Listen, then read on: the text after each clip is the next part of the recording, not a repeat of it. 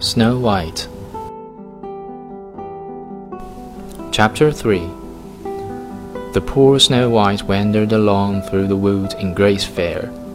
Several times she spied wild beasts among the trees. The beasts regarded her with curiosity, and some howled, but none did her any harm. Finally, as darkness began to fall, she came to a cottage among the hills, and went in to rest, for her little feet would carry her no further. Everything was clean and neat in the cottage.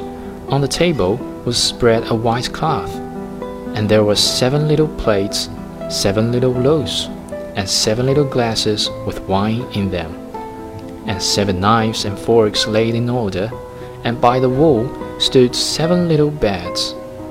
As she was very hungry, she picked a very little piece of each loaf and drank a very little wine out of each glass.